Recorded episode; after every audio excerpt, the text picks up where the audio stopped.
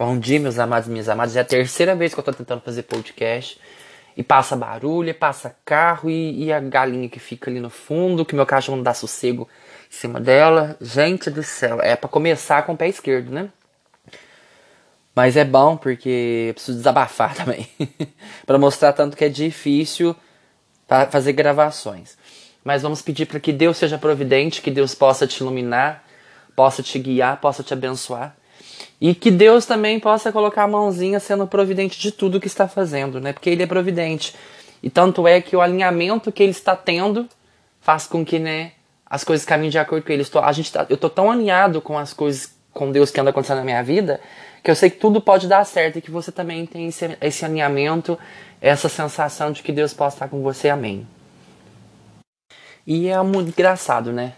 Como as coisas são. Comecei a fazer um curso e nesse curso já teve atividades. Mas antes de ter essas atividades, eu vou passar um, a experiência que eu vou ter que falar hoje lá na frente, como eu converso aqui com vocês. O versículo de hoje está em Gálatas, do capítulo 6 aos versículo 7, que diz assim: Não vos enganeis, de Deus não se zomba. O que o homem semeia, isso mesmo colherá. Ou seja, né?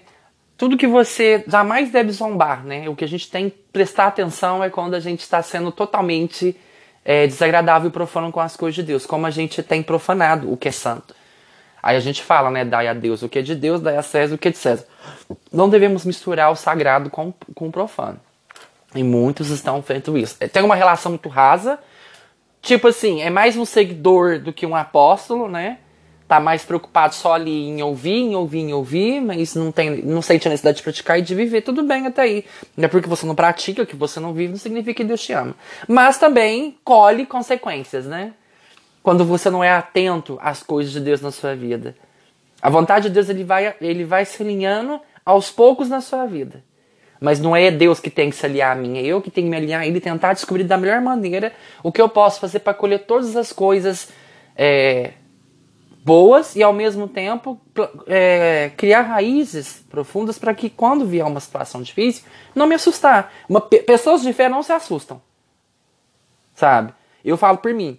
Eu quando acontece uma coisa ruim ou vai vir algo em cima de mim ou de pessoas que eu sei que eu não posso esperar, não me surpreende porque não me assusta mais. E eu escutei um dia essa expressão: a vida oferece aquilo que você merece. Aquilo que você ofertar é aquilo que você vai merecer.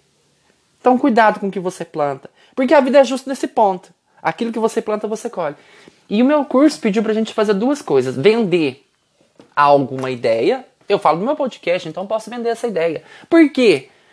O que eu mais busco, o que eu mais desejo, não é seguidores, não é pessoas concordando comigo, me, me aplaudindo. Ah, você tá de parabéns, ah, interessante, gostei. Não é isso que eu quero.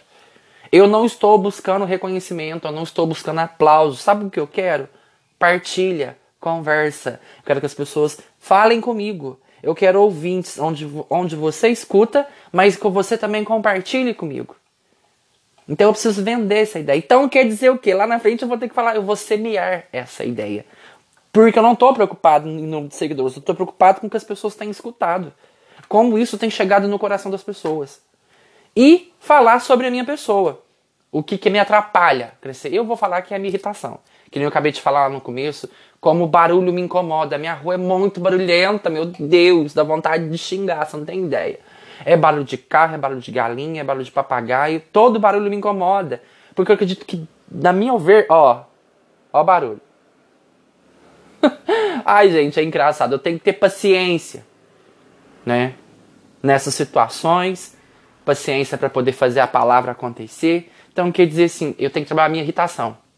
Por exemplo, por que, que às vezes eu me sinto irritado? Quando me frustram. Eu espero uma coisa e aquilo me frustra. Por exemplo, eu me frustrei um dia quando eu pedi pro cara dar a minha opinião dele. Ele só falou, gostei, parabéns, continua. Gente, me frustrou. Se eu fosse para mandar para você falar isso para mim, não teria nem mandado.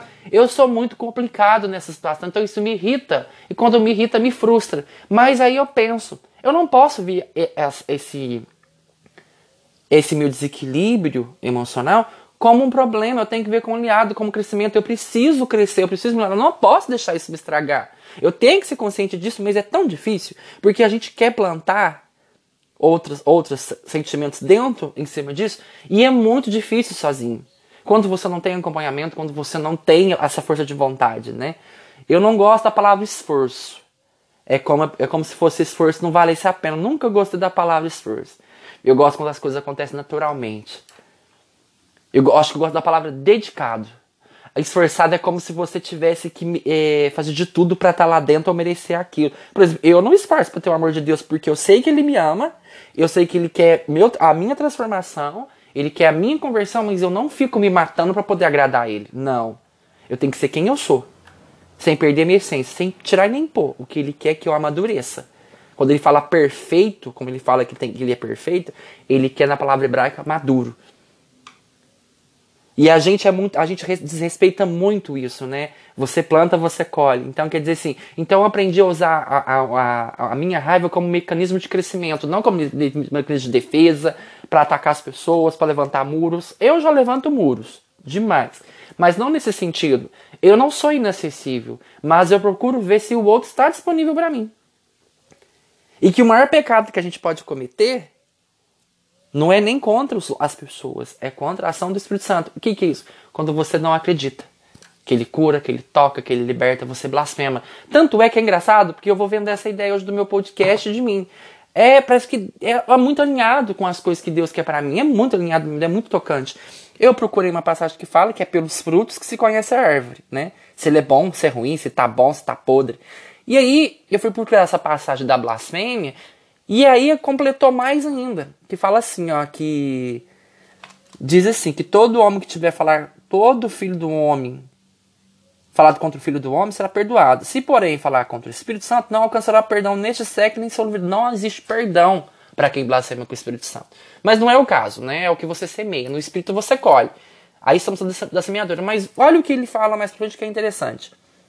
Ou dizeis que a árvore é boa e seu fruto é bom. Ou dizeis que é má e seu fruto é mau, porque é pelo fruto que se conhece a árvore. Raça de vibras, maus como sois, como podeis, como podeis dizer coisas boas? Porque a bola fala aquilo do que o coração transborda. Porque o homem bom tira coisas boas do seu bom tesouro, o mal tira coisas más do seu mau tesouro. Ou seja, é por tuas palavras que será justificado ou condenado. Porque toda palavra em vão que você proferir prestará contas, né? Eu só dei uma invertida. Quer dizer o quê? Que o homem bom tira coisas boas do seu coração, mal, blá blá blá. Então, como pode uma pessoa má falar coisas boas? Mas é tá hipocrisia, né? Eu vendo aquilo porque você precisa comprar aquilo. E é a ideia que eu tenho que passar hoje. Eu tenho que vender isso. Não de uma maneira é, feia, suja, sem escrúpulo. Não, de maneira transparente, limpa. E eu preciso fazer isso. Eu não posso apresentar uma coisa que eles querem ver, mas o que eles precisam ver. É muito necessário isso, é muito importante isso. Eu não consigo passar, eu tô irritado, mas eu tô passando de maneira consciente coisas boas de verdade, porque é um fato. Não é como eu me sinto, é um fato.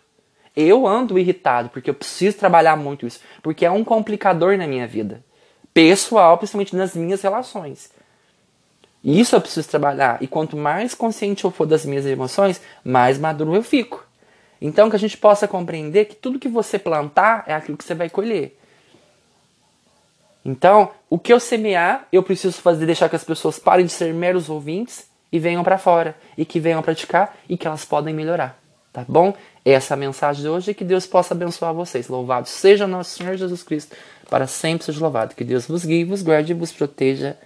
Amém.